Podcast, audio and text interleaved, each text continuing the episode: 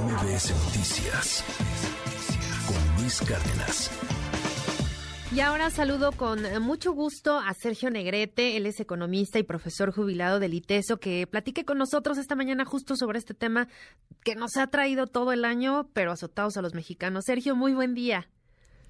Muy, muy buen día, Sheila. Qué placer estar contigo en estas fechas de vacaciones y pues gracias por trabajar para todos, para tu auditorio. No, hombre, al contrario, es un gusto estar aquí contigo y con todo el auditorio. Pues sí, este, vacaciones, pero pues también preocupados por, por los temas económicos. Creo que la inflación es sin duda lo que más nos ha golpeado después de esta pandemia que pues dejó una crisis brutal en todo el mundo, por supuesto en México de la misma forma. Y bueno, pues ahí nos vamos recuperando, pero lo que no da tregua es la inflación. y me gustaría que nos dieras tu perspectiva de, pues un poco lo que vivimos este año y lo que se espera para el 2023.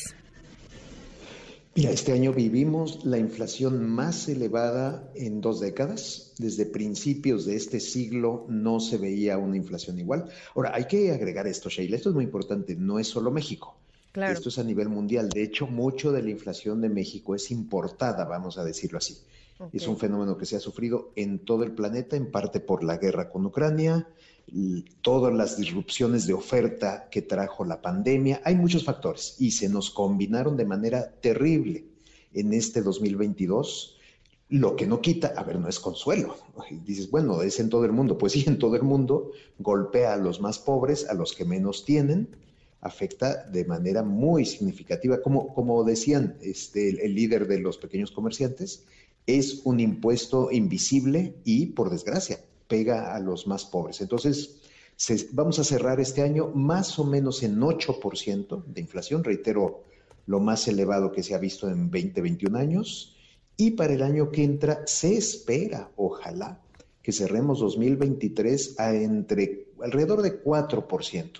Pero pues hay muchos factores que te pueden afectar la trayectoria de la inflación como fue la guerra con Ucrania, por ejemplo, en este año. Entonces, bueno, ojalá, ojalá que poco a poco vaya disminuyendo. No se espera que aumente, pero de todas maneras seguirá siendo elevada y por supuesto esa cuesta de enero que se mencionó es muy real y lo están no viviendo, lo están sufriendo muchísimas familias. Exacto, porque fíjate que, bueno, ya lo platicamos el, viernes, eh, previo a la cena de Nochebuena, pues los precios por las nubes, Sergio. Realmente eh, muchas familias sí tuvieron que recortar muchísimo su presupuesto o cambiar por ahí alguno que otro ingrediente de la cena porque realmente no alcanzaba. Los precios sí están altísimos. Fíjate que hoy, hoy publica Reforma, seguramente lo, lo pudiste revisar, eh, una información sobre la CEPAL. Eh, esta información dice que los precios al consumidor en México fueron mayores al promedio registrado en toda la región eh, de, Latinoamérica porque subieron 8.4%, mientras que en la región el promedio fue más o menos de 6.8% en, en 2022. Este balance que hace la CEPAL, pues de todos los países eh, latinoamericanos y bueno, es lo que decías, ¿no? Eh, sí a nivel mundial, pero pues en nuestra región pues sí nos pegó más fuerte a nosotros. Mucho, mucho. Y, mira que a pesar del subsidio a la gasolina, que si no la inflación hubiera sido superior al 10, yo creo que hubiera estado entre el 11 y el 12%. Si no es por el subsidio a la gasolina, que costó entre 300, 400 mil millones de pesos al año es lo que cuesta este subsidio, y pues, eh, o sea, creo que ese dinero mejor debió dirigirse a otra, a otra forma, eh, a subsidiar alimentos, pero bueno, son opiniones de, economistas. El hecho es que sí, México golpeadísimo por, por, la inflación, pudo ser incluso peor, reitero, no es ningún consuelo, y pues por eso Banco de México está haciendo lo que tiene que hacer, por desgracia, y también eso duele, duele muchísimo, la subida de la tasa de interés, que ya está en 10.5, en un nivel histórico. Histórico en el sentido que Banco de México usa esta herramienta desde principios de 2008, deja esa aclaración. Este, hay personas que se recuerdan perfectamente en los 80, pues tasas de ciento y pico por ciento, y dicen, oye, ¿cuál, cuál histórico? Este, está bien, está elevada, pero yo recuerdo tasas mucho más elevadas. Sí, pero desde que Banco de México usa la tasa de referencia, que así se le llama, la tasa objetivo, que es principios de 2008, ahí sí estamos en un nivel nunca visto en la tasa de interés. Y es pues para desacelerar la demanda, el consumo, la inversión. Qué feo se oye todo eso, y lo es.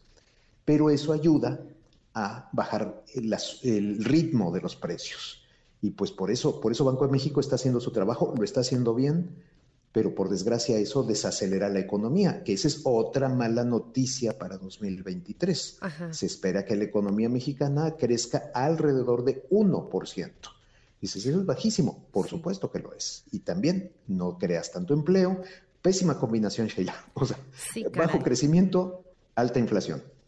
Y también, bueno, pues este programa que se, que se creó, el, el PASIC, ¿no? Para hacer frente, pues, un poco a la inflación, eh, pues muchos amigos del auditorio no, no lo han visto como, pues, tan ahora sí que apegado a lo que a lo que se esperaba porque pues sí la idea era que, que se reflejara en el bolsillo en las compras del supermercado el mercado etcétera pero pues realmente no fue lo, lo que mucha gente esperaba no tú tú qué opinas al, al respecto de este pues de este programa que se implementó Mira, yo veo este programa como el de muchos gobiernos, deja, deja ser muy específico, como pues un gesto demagógico, un gesto a la galería de, ay, sí estamos haciendo algo que parezca, que parezca que estamos haciendo algo.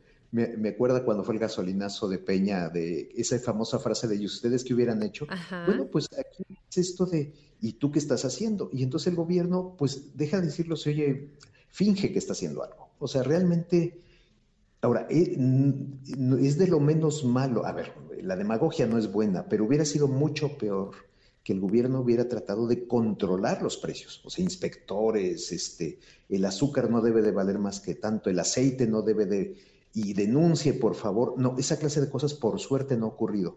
Y, lo digo así porque entonces cuando tienes controles de precios, lo que viene a continuación, lo sabemos ya muy bien, es la escasez empieza a desaparecer el azúcar, el aceite, lo que sea que estés controlando.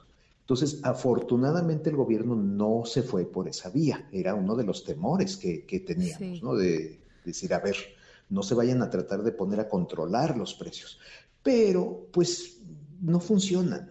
O sea, eh, esto depende de la oferta, depende de lo que importes, de la producción. Entonces, si no tienes suficiente producción, pues los precios se te van a ir para arriba. No, no hay vuelta de hoja. Entonces, estos programas realmente son un conjunto de, si somos amables, es un conjunto de buenas intenciones que realmente se sabe, se puede anticipar que no van a tener el efecto deseado. No hay manera que todo el público alcance a comprar con, con esos precios deseables, vamos a decirlo así, que pone el gobierno.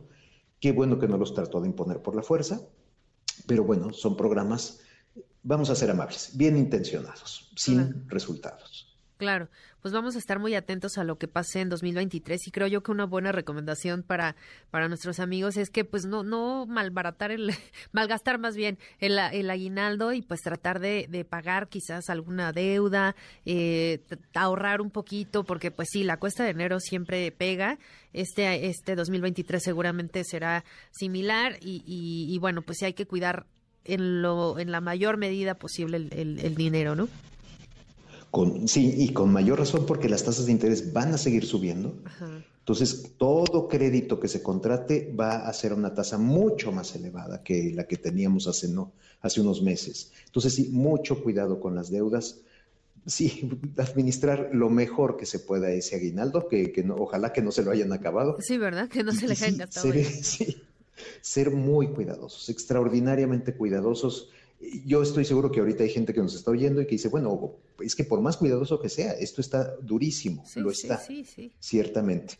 Pero nunca está de más, pues, este, cuidar esos centavos y sí ser muy cuidadoso con, el endeudamiento, porque con tasas de interés altas, no, no, no es algo bueno, es algo que la circunstancia no deje ninguna otra alternativa, evitar deudas. Así es. Pues Sergio Negrete, muchísimas gracias por estos comentarios. Eh, te seguiremos molestando en los próximos días seguramente, porque es bien importante abordar eh, pues todos estos temas económicos y pues tener una perspectiva de lo que nos espera el año entrante. Por lo pronto te agradezco muchísimo. No, yo a ti, Sheila, estoy a tus órdenes de tu auditorio en todo momento. Aquí me tienes con mucho gusto para estar contigo. Muchas gracias, Sergio Negrete. MBS Noticias con Luis Cárdenas.